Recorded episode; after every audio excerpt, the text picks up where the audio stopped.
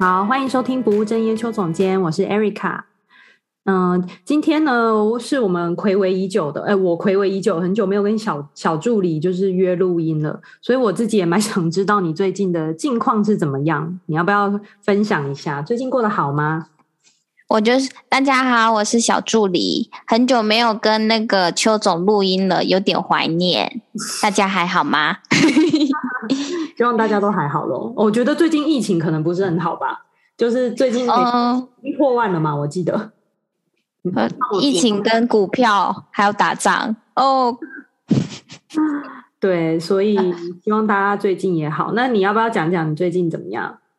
哦，会这么久没有跟 Erica 录音，是因为我最近呃也很忙，我已经过了我的工作的蜜月期，然后每个月了，近期对对呃对啊，就蜜月期大概一个月吧，然后接下来就开始忙了，怎么很短哎、欸？不哎、欸，我觉得一个月蜜月期算长了耶，很多都是现在啦。我觉得很多的蜜月期就是因为他真的很缺人，所以他找你进去之后马上就开始忙了，嗯、就是。有可能蜜月期其实不到三天或不到一个礼拜啊，是哦，对，我已经算很幸运了，但是后面就有点崩溃，就是近几个礼拜就时常的加班，可能到八点才下班，然后可能要出差的话也要五点半就起床，就觉得很崩溃，嗯。嗯。所以我就有跟嗯、呃、邱总申请了那个工作与生活的 balance 这个主题，我们可不可以谈谈？真的，这很像许愿池，有没有？是啊，每一次呃每一次录音前，那个邱总都会问我意见，然后我就会从大部分的题目就是就是小小助理的平常的困扰，对。然后就是有一种要仙女下凡来解答吗？是的，是的，而且真的很有效。你你可能当下录的时候，你会觉得，嗯嗯不错，但是你会隔几天之后，你会开始有感，会依邱总的建议的方向去执行。呃，我印象很深刻的是某某一集要清理生活的那个朋友圈吧，朋友生活断舍离，朋友。对对对对，朋友圈的那个整理，然后我在那个录音的时候，我还说，嗯，LINE 整理好麻烦哦，我不会用诶。但突然有一天，我就开始删好友嘞，然后退群组，就是不会用的，就是都退一退，然后就觉得很舒服。就是你在录音后，可录音的当下，可能觉得，嗯，不见得会执执行，或是可能觉得。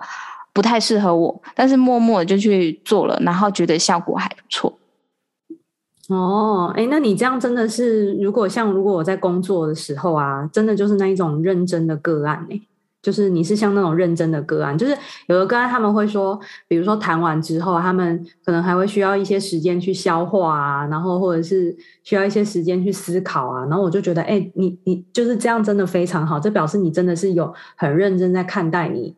人生中，比如说一些你自己的状况啊，或者是你自己的，反正就是一些一些一些困境啊，还是什么的，就是你是真的有认真看待的，然后好好的去回想啊，或者是好好的去整理，这样子真的是认真个案。哦，我这样说到整理，因为我另外一个朋友，他也是人生的呃心灵导师。然后他就推荐我子弹笔记，然后我就开始写子弹笔记。原子，原子什么吗？原子习惯吗？是那个吗？哎，搜搜搜搜搜，对，就是那个之类的。嗯，然后我就开始试，然后我觉得目前执行两个月，就是觉得到前几个礼拜呃前，我都我都很乖的，每一天就有记录，然后睡前反思，就觉得生活会越来越有目标。然后越知道问题点在哪里，你会自己去思考，嗯，我为什么会这样？为什么会不舒服之类的？是，对，然后在开始爆炸忙之后就没有了。嗯，对，这个真的就是、嗯、就是你要有你有时间的时候去想的啦。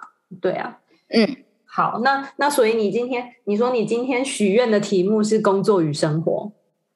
对啊，因为我觉得，嗯，人，因为我是一个很重工作人，但是我觉得不该这样，因为我也想要有一个很棒的下班的生活。嗯嗯，对我，我记得我记得之前有有有一集呢，就是有聊到，就是关于那个工作，其实之前也有聊过一集，就是有关于工作与生活的平衡。然后那个是跟一个，就是跟大生媳妇一起聊的。我觉得那一集就是，呃，如果有的人有人对那个工作与生活平衡呢有兴趣的话，可以去可以去听那一集。那一集其实我们也聊了蛮多，就是关于呃很多人对于工作跟生活啊，到底它是一个应该要切分开来的事情，还是？但是，对啊，要怎么？大生媳妇真的是很厉害。对他很厉害，他的他的境界比较少人可以达到啦，不管什么。对他，但他真的是很决断，很厉害这一面。那你的，嗯、你你觉得工作跟生活对你来说是什么？工作，因为我在工作中，我有很多人生经验，嗯、呃，都是在工作学习到的，反而不是在读书时期学学到的。所以我就觉得工作对我来说非常的重要。然后我本身也是一个呃，像是想要表现好的，把东西做好的一个人。嗯，所以就不自觉的陷入了老板设下的坑。老板最喜欢你们这种员工了，你知道吗？很负责任，然后要一直把事情做好，这样，然后就会 push 自己去加班，然后为了要把老板的事情给办好。而且没有加班费，现在工作为什么都没有加班费？真的都只能申请补休。对，我最近，我最近去一些机构啊，就是合作的时候，我也都会偷问他们说：“哎，你们如果加班的话，是有加班费还是补休这样子？”然后我大部分听到的都是补休。嗯、对，就嗯，你可以休，但是你有没有时间休又是一回事。就是你一直在忙，根本就没有时间补休。就是，就算你觉得哦，好像可以休了，但是你不能连着休。例如说，你累积了三天的补休好了，你可以一个礼拜直接三四五这样休嘛？连着休嘛？可能也不太行。行啊，一定会被杀啊！对呀、啊，人生啊，对，所以所以愿意给加班费的那种，我反而觉得比较好。就你说台积电那一些吗？嗯，也不会 那会给加班费，都觉得很很恐怖哎、欸，另类的。嗯，也也不会啦，也不会有，也是有一些公司，这可能就是看公司规定，就是有一些我也有听过，有一些就算是机构啊、小机构什么的，他们也是会让员工去选择说你要补休还是你要。加班费这样子也是有听过啦，但是就是嗯，可能也是可遇不可求这样子，所以我也不知道。帮我做一个记录啊，帮我做一个记录。对，但是那个领域你，你呃，我目前知道这个公司，你可能不不会进这个领域。对，所以我觉得，对啊，反正对我也不知道大部分的人，对啊，或许我们可以之后之后，我之后可以调查一下，问一下大家到底都是补休还是那个加班费比较多。其实这件事情我也蛮好奇的。哎呀，你知道我前公司它是可以选补休或加班费的，哦、但是前公司就是内部对内部政策是说，内部地下的政策是说，哦，能补休就补休。嗯嗯，他没有硬性规定，但是他就是你知道压力，就是另类的压力。白话白话文就是说，可以不要花钱，就不要让我花钱。是的，是的，我完全理解，因为我以前工作的地方，他们是完全没有这个选择的，就是说你只能补休，而且补休还要，就是像你说的啊，补休重点到底可不可以补休，就是说你你到底可不可以在你想要的时段补休，这是一个重点。而且很多时候你想要补休，你你用的借口不是说哦，我今天。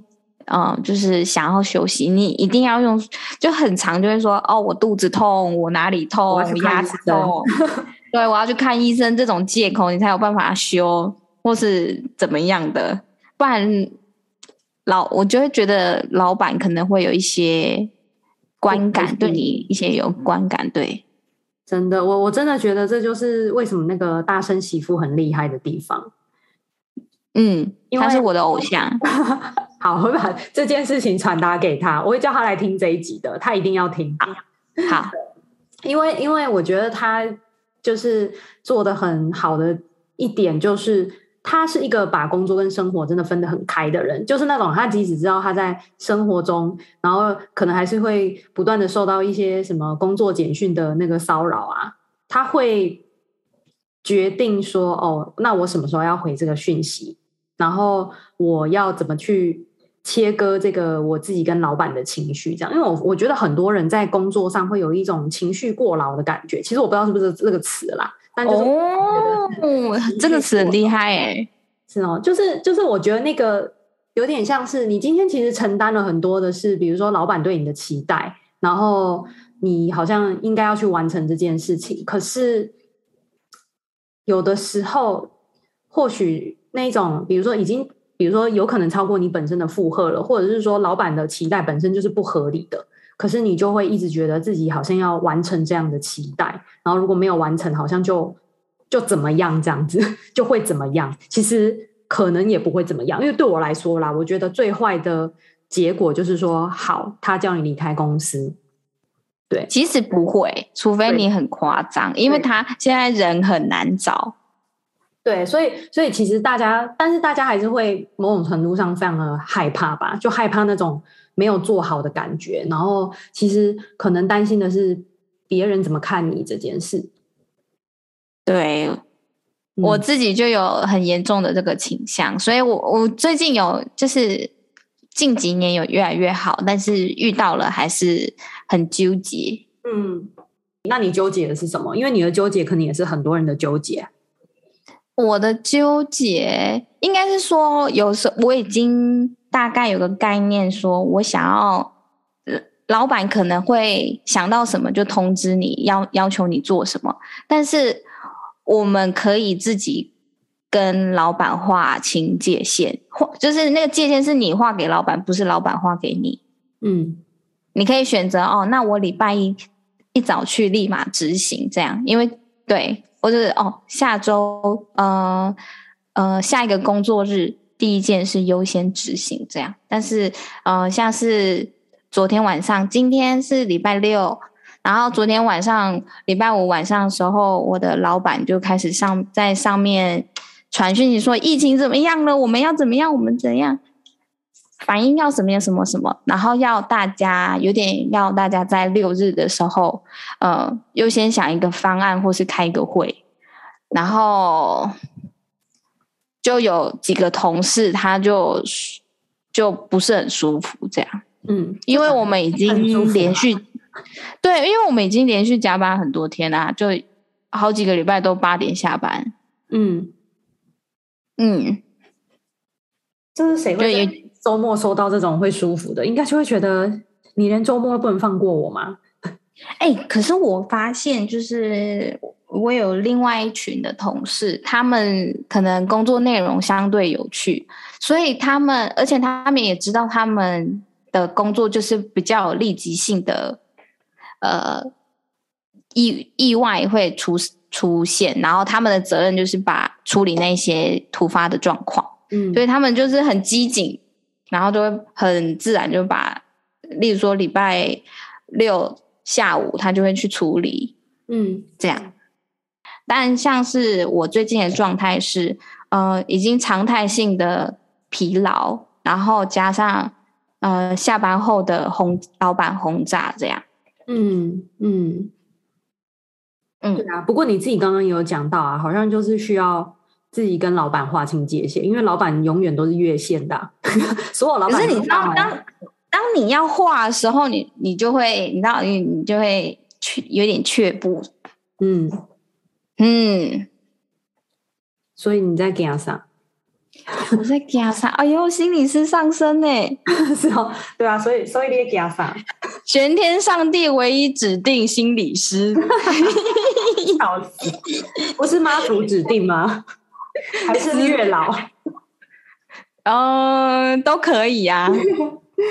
对啊，那那你你可以想一下，八百英尺，五百英尺。哦，我，对、啊，你刚刚说什么？没有啊，就是你惊啥？就是你在怕什么？就是，对啊，老板到底应该，嗯，应该是呃，怕，我觉得这件事大概自己就是都知道，就是呃怕给老板不好的印象嘛。但是说实在，你也知道他不会怎么样，给他不好印象就不好印象。嗯，但是你还是会担心，真的哎，还是会有一个坎跨不过去。嗯，我理解啦。我觉得那个就是一个大家都会有的状况，就是我们会怕自己，比如说做做不好，然后别人会怎么看我。然后我好像要把事情做好这样子，嗯、可是啊，现实面来讲，就是事情不永远不会有做好的那一天。哎，真的哎，我就跟他，因为我自己也跟自己讲，我也跟我的同事讲，嗯，永远做不完，休假就休假。对啊，永远做不完，然后你就会变成，当你压力很大的时候，你休假的时候，你还是会一直在想工作上的事情。对啊，哈，就开录前不也跟你讲了？对，所以所以像我们刚刚在讲那个工作与生活的平衡有没有？其实其实他是说到那个我们我们看到这个文章嘛，他有说，其实，在二零一八年，就是因为自由工作者嘛，就自由工作现在越来越多了嘛，包含我自己其实也是，所以他们就提出一个新的概念，说叫做生活与工作的融合。所以就会变成说，哎、嗯欸，你你通常一般，如果你是做那种全职工作的人，你可能就会觉得比较多，好像是生活与工作的平衡，你要把它平衡好。但是对我来说，可能就比较像是生活与工作的融合，就是我的工作是分散在我的生活里面的。嗯、对，那就是有的人可能这样会反而觉得很崩溃，因为我觉得应该是说生活跟工作吧。我自己的想法是，我觉得。不管是融合还是不管是平衡，我觉得那个都是你自己的心态要去调整的。就是你自己的心理要去分，说你现在你知不知道你现在在干嘛？比如说，呃，我是我现在的状况是生活与工作融合，我就会知道说现在我是工作的状态，那我工作时间可能就是这一段，那接下来的时间我就是要休息，那我就是不要想工作。可是我也很好奇，有时候就是你可能是个案这样，嗯呃，零散的分散、分散、分散在你的礼拜一到礼拜日。对，那你有没有自己规划一个完整的、可能比较长一段时间的休息时间？嗯，我觉得像对我来说啊。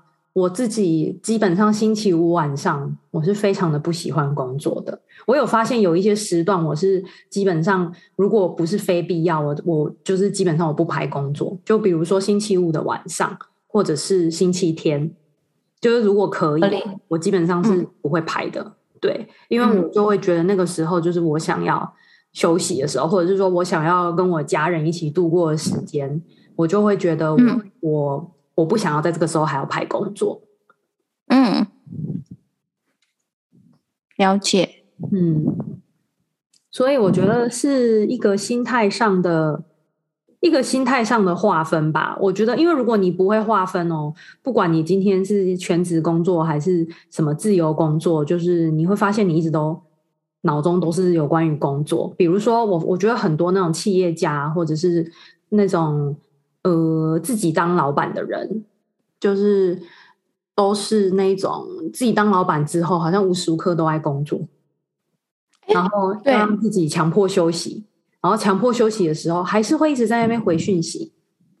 对，比如说像我，我常常就会在我老板的休息的休息的时间，他还是会传讯息给我。但基本上他休息的时间，我就不会传讯息给他，因为我会觉得，好，这两天是你休假的时间，那我就不传讯息给你，我就隔天再传给你。我觉得那个是我自己的界限。可是你知道，这个界限这件事情，就是不是每个人都可以做到的嘛？但我就是至少我要求我自己先做到。那我也让我老板知道说。呃，我就是不会在半夜的时候还回你讯息这件事，十二点前我都可以回你。半、欸、半夜太夸张了，好不好？但是你就是回，就是三四点还在传讯息，然后我就会觉得那种，我就是早上起来看到，我就觉得好，我早上起来再回，就是我不不可能说，哦，我现在十二点一点我看到你的讯息，我还照回，因为你会发现你，你你这样子其实就是让人家跨越你的界限。你如果回，人家就知道说，哎，这个时候传给你，你也会回。那我就做的是呢，课都可以传给你，因为你都要回。嗯，哎、欸，这是哎、欸，这是哎、欸，所以老板、嗯、老板特定时间过后的讯息，我就是不要回。对，就是我觉得虽然一开始做你一定会有一点担心，可是我觉得一方面这也是让老板知道说，哦，他就是你就是这样的人。对，我觉得让就是自己划线。对，就是我觉得就算就算像像我一样，我觉得我就是让他知道我就是这样的人。我觉得我觉得对我来说也没差，因为我如果不让你知道我是这样的人的话，你就会一直不停的越线。嗯，对，然后我就会，那我一直很烦。对，那我还想要问，就是呃，情绪之前刚刚讲的那个情绪，情绪，你说过劳吗？就是，对，情绪过劳这一部分要怎么、嗯、怎么处理？我刚刚是说情绪过劳吗？还是是什么词？对啊，我刚刚还说这个 term 用的很好，欸，哎，哦，情绪过劳。对，其实我不太不太确定是不是这样，我只是忽然脑中有出现这个词，那就就是就是呃，应该说是一个意向，我相信大家都可以，不见得就是一个专业用词还是什么的吧，嗯，是吧？就是一个意向，对，就是有时候会，例如说长期的紧绷，例如说连续连续办活动，嗯之类的，然后你要。呃，可能连续两三个礼拜处于紧绷状态，然后可能到后期的时候就很容易断掉。明明就是一件小事，嗯，然后就很容易爆掉。嗯，那就是我觉得那个就是压力已经已经已经爆表了，只是自己没有意识到。就比如说这个可能是累积起来的，就是这些情绪啊，这些压力都是累积的，然后已经累积到一个点之后就会爆炸。对，就比如说像你说一点小事就生气啊，一点小事就会觉得很烦这样子。可是中间的时候啊，你可能是稍微有点意识的，然后我可能就会去，例如说做个运动还是什么的，然后可能好一点点的，隔天又上班又觉得，哎呀，要爆了，要爆了。那可能没有抒发到吧？是不是？我觉得。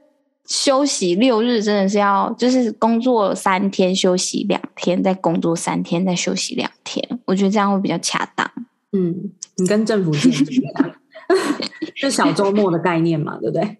那个那个唐凤，那个唐凤建议一下，对，就是星期三应该也要休小周末休息这样子。对，啊，不然工作三天休息一天，好不好？我 退一步，如果可以，大家应该都想啊，只有老板不想而已。哎呀，老。啊，好像是，嗯，可是我就常常在想，是不是这世界上这个事情，比如说这个这份工作好了，要接订多接几份订单，嗯，但是说实在，好像对整个地球还是什么的，也没什么正面的影响啊，就好像也是一个没意义事，你觉得吗？你就是真是为了那份钱。对啊，就是谁工作不是为了钱呢？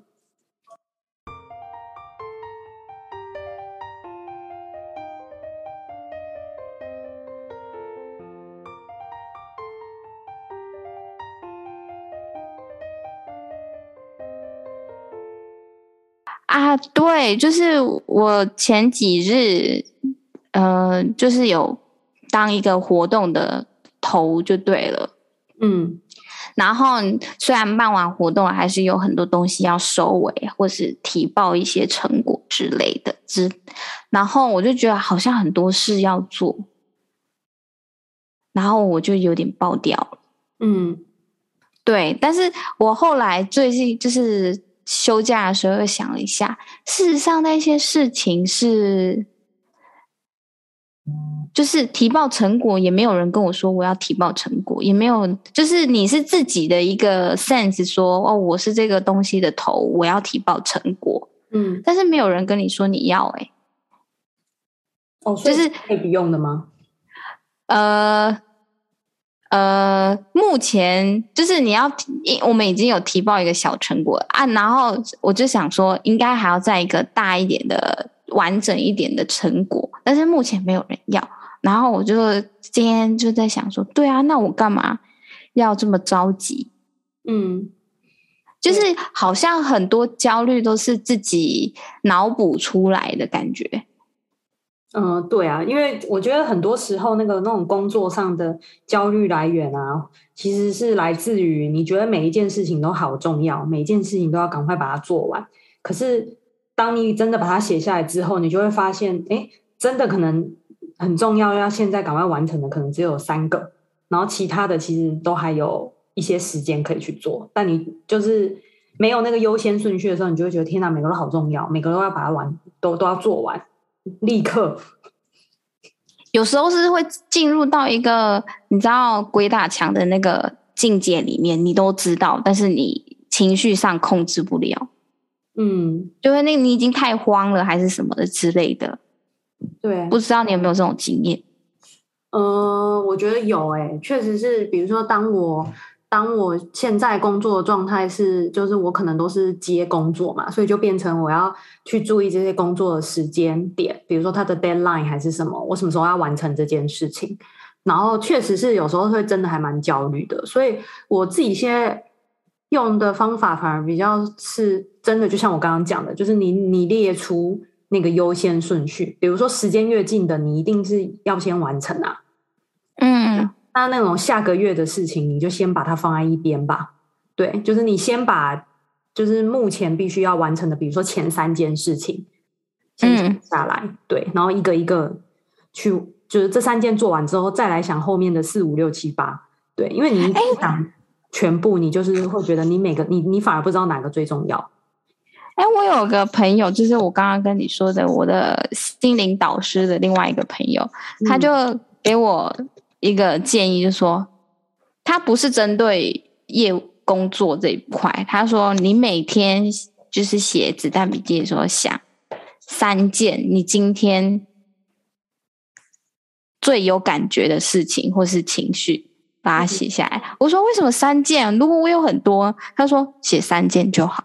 嗯嗯，对啊，就是一样一样的概念啊。就是你有时候就是会有一种像是你你的那种大脑会负负载过量，就是因为你一次想太多事情了，对，嗯，就必须要先把它化繁为简，就是至少先三件就好。你三件都没有完成，你想十件要干嘛呢？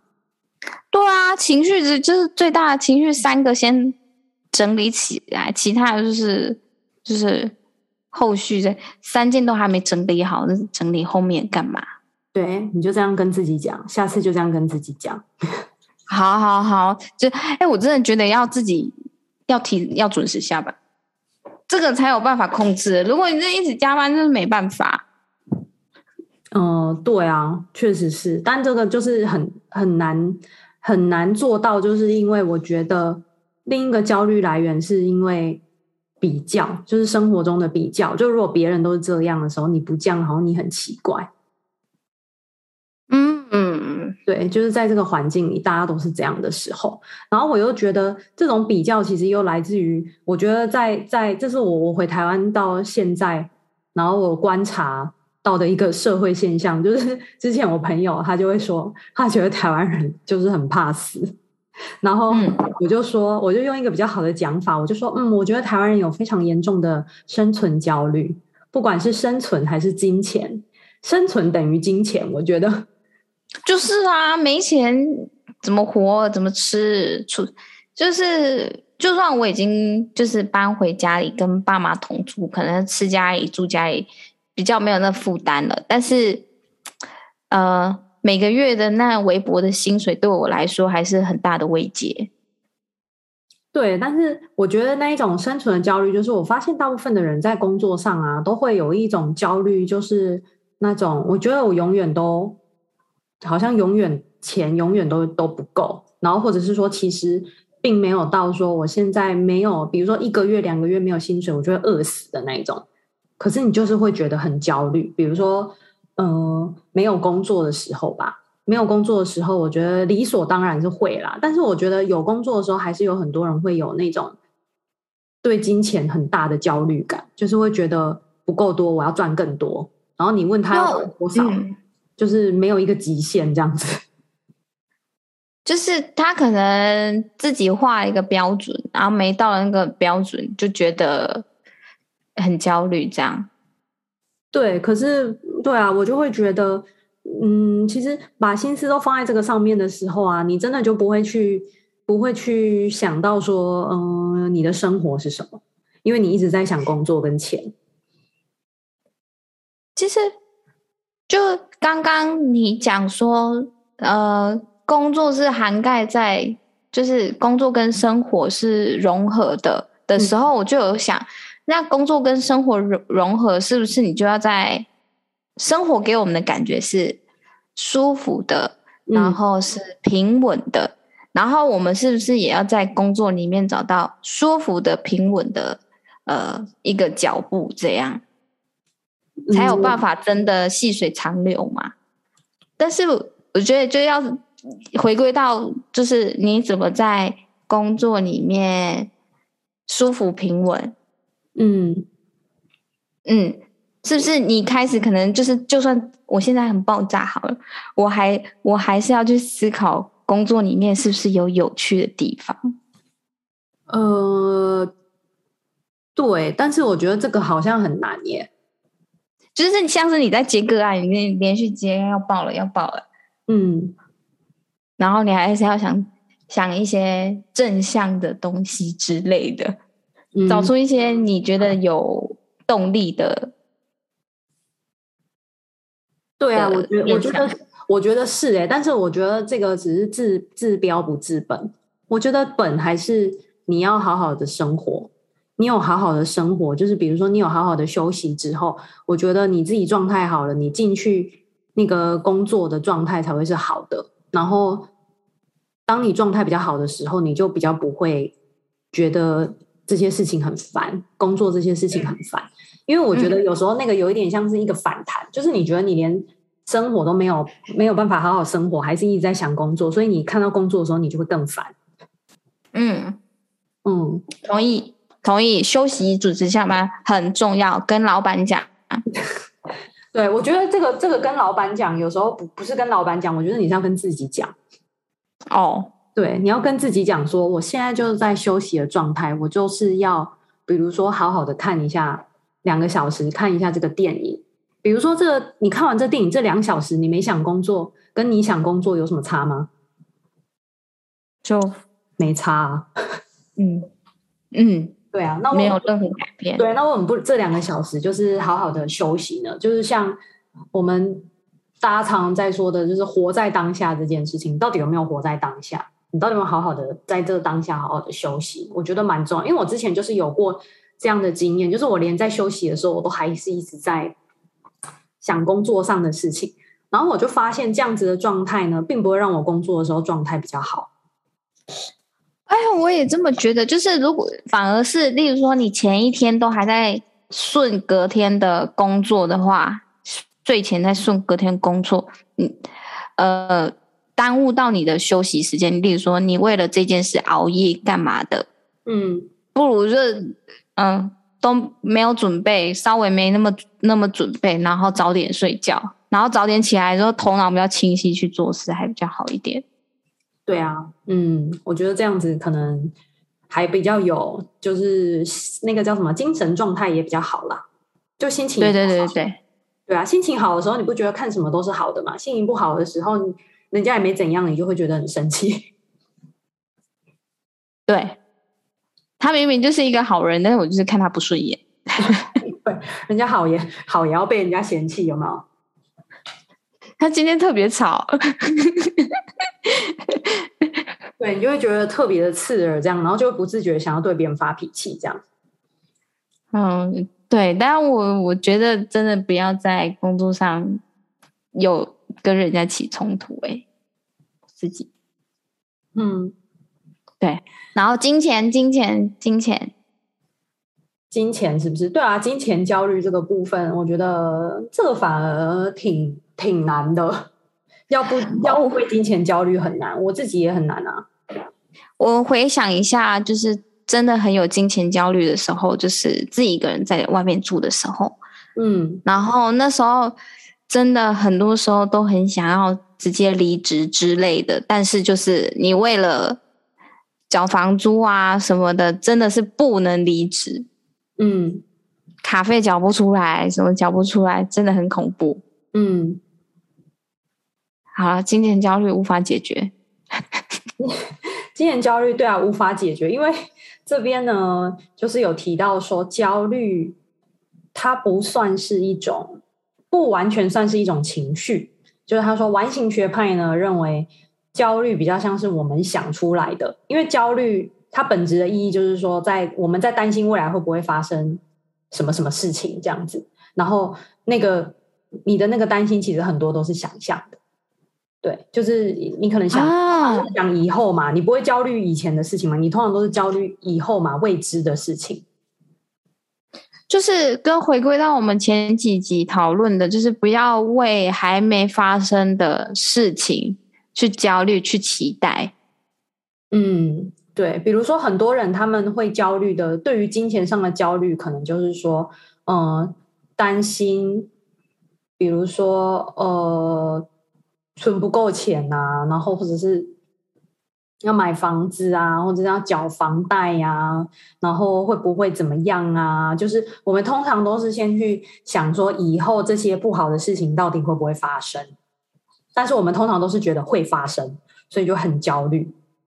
那就吸引力法则反而会发生。对，如果以你的吸引力法则的逻辑来说，确实是这样。就是因为你一直想一些负面的事情，所以这些负面的事情就会来。所以只要维持正向，那些不好的事情反而比较不会发生。所以我们都要休息。结论是，所有的东西的结论就是要休息，要准时下班。这个应该是你自己最近的结论吧？对。关于这个就是情绪呃金钱上的焦虑，我觉得自由工作者应该会更强烈，因为你会知道你每个月没有固定的薪水嘛，就是你每个月赚的钱可能会不一样。但是我觉得，与其去想说啊我的钱会会不会不够，就是不如先想说，呃，至少我我我赚的钱就是够我花用这样子。够我花用，因为我忽然想到，我刚刚跟我爸讲电话，然后我爸就该关心我说我现在工作就是怎么样，然后我就跟他说哦还行啊怎么样，然后我爸就只是回了一句说哦所以就是还还够缴房租啦吼，然后我就说哦对还够缴房租，我就觉得至少先想说还够缴房租，还够过生活，这样就好了，因为哦因为我，我已经够了，对。对，因为我我觉得我觉得我们常常都会一直在想我们一直不够，一直不够。不够别人的期望，赚不够钱。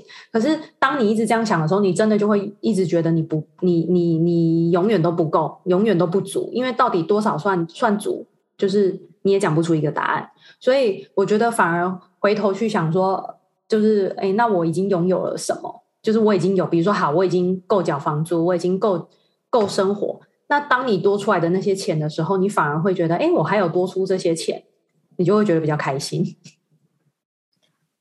而且我觉得机会就是它不会让你过到那么，就是如果平常都有活在当下好好生活的话，嗯，呃，机会是一定会到的。对啊，就像你之前，你不是很常我在我很焦虑的时候跟我讲说，在台湾是饿不死的吗？这种话。对啊，在台湾绝对饿不死。你有你有那么多朋友在台湾，有那么多人可以协助你。然后你说你真没饭吃好了。蹭 A 的一天蹭 A 的午餐，一天蹭 B 的晚餐，一天蹭 C 的中那早餐，哦，发现可以撑撑一个礼拜呢。这还好啦，有没有？我也是不会去去蹭饭啦，对，但是确实，我就很常蹭饭啊。我就带了以前在读书的时候不会煮饭，就煮饭很难吃，嗯、我就会带着苹果汁去之前的同学家蹭饭，嗯。你知道，至少两手不是空空，就一罐苹果汁。嗯，还是有带点东西这样子。还有去你家，我真的是两手呃，没有两手空空，我带我的行李去住你家。哦，对。然后也蹭你的饭。对，蹭饭这样子蛮厉害的，你这个蹭饭蹭饭达人，蹭饭达人。但是但是，哎、欸，我现在是很很认真的在帮你接 case 哎、欸。有有，有。你看我我这机会到了，就跟我老板推荐你。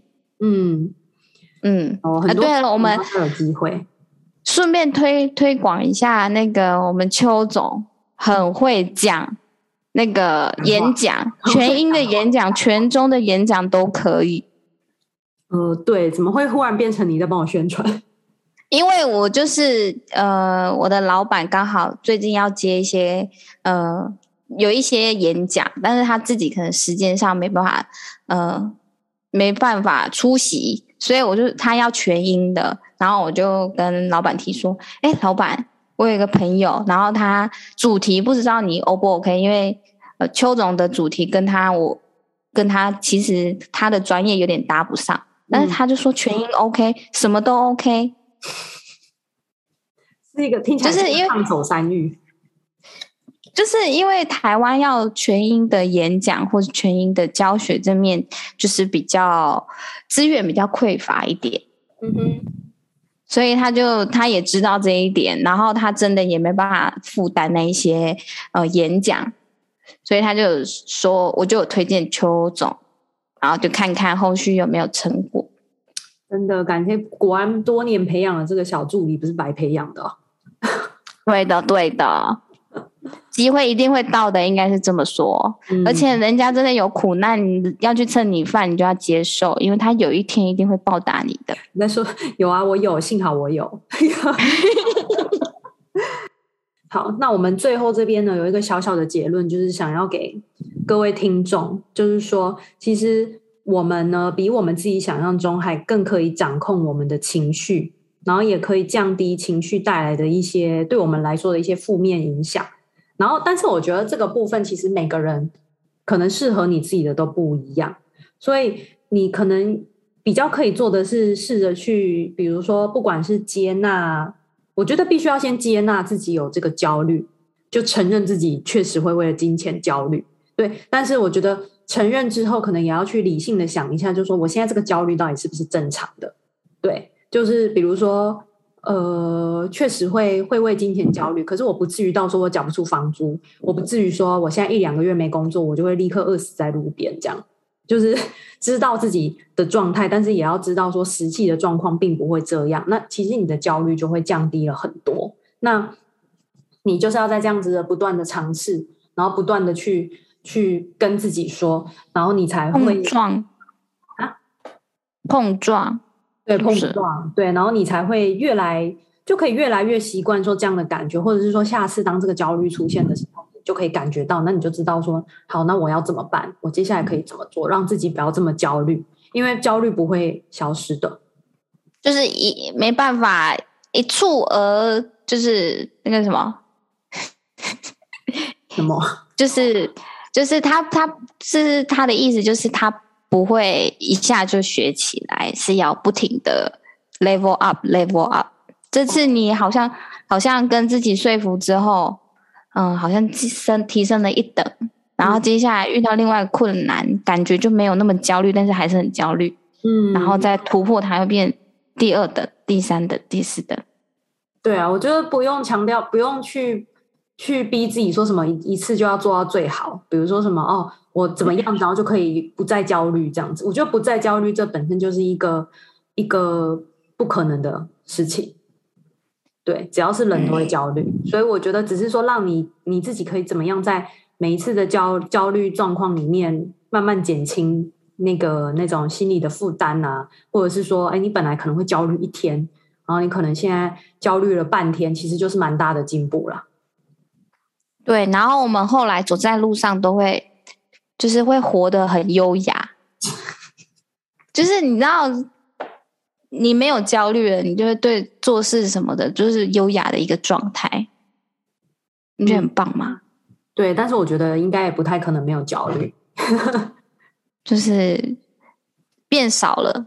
对，我觉得焦虑变少，合理的焦虑啦，我觉得合理的焦虑，就像合理的压力，其实是让人会有。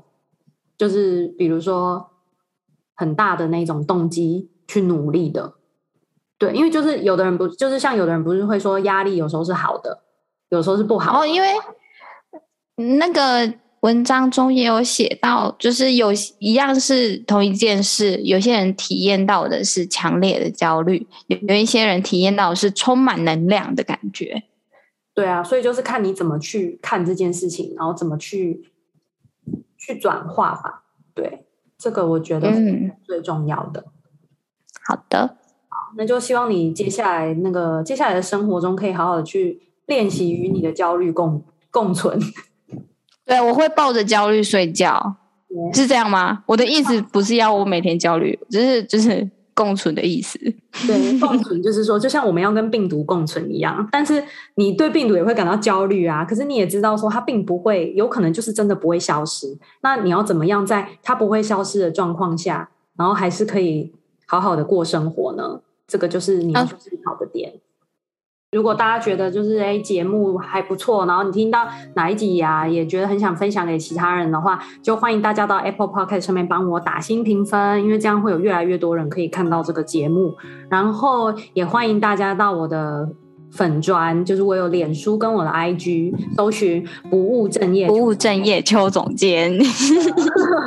然后呢，有什么想法也可以私讯给我，或者是说想要找我做个别咨商啊、职涯咨询也都欢迎，可以透过那个连结，然后跟我预约。是的，那我们今天的节目就先到这边喽，那我们下礼拜见，拜拜，拜。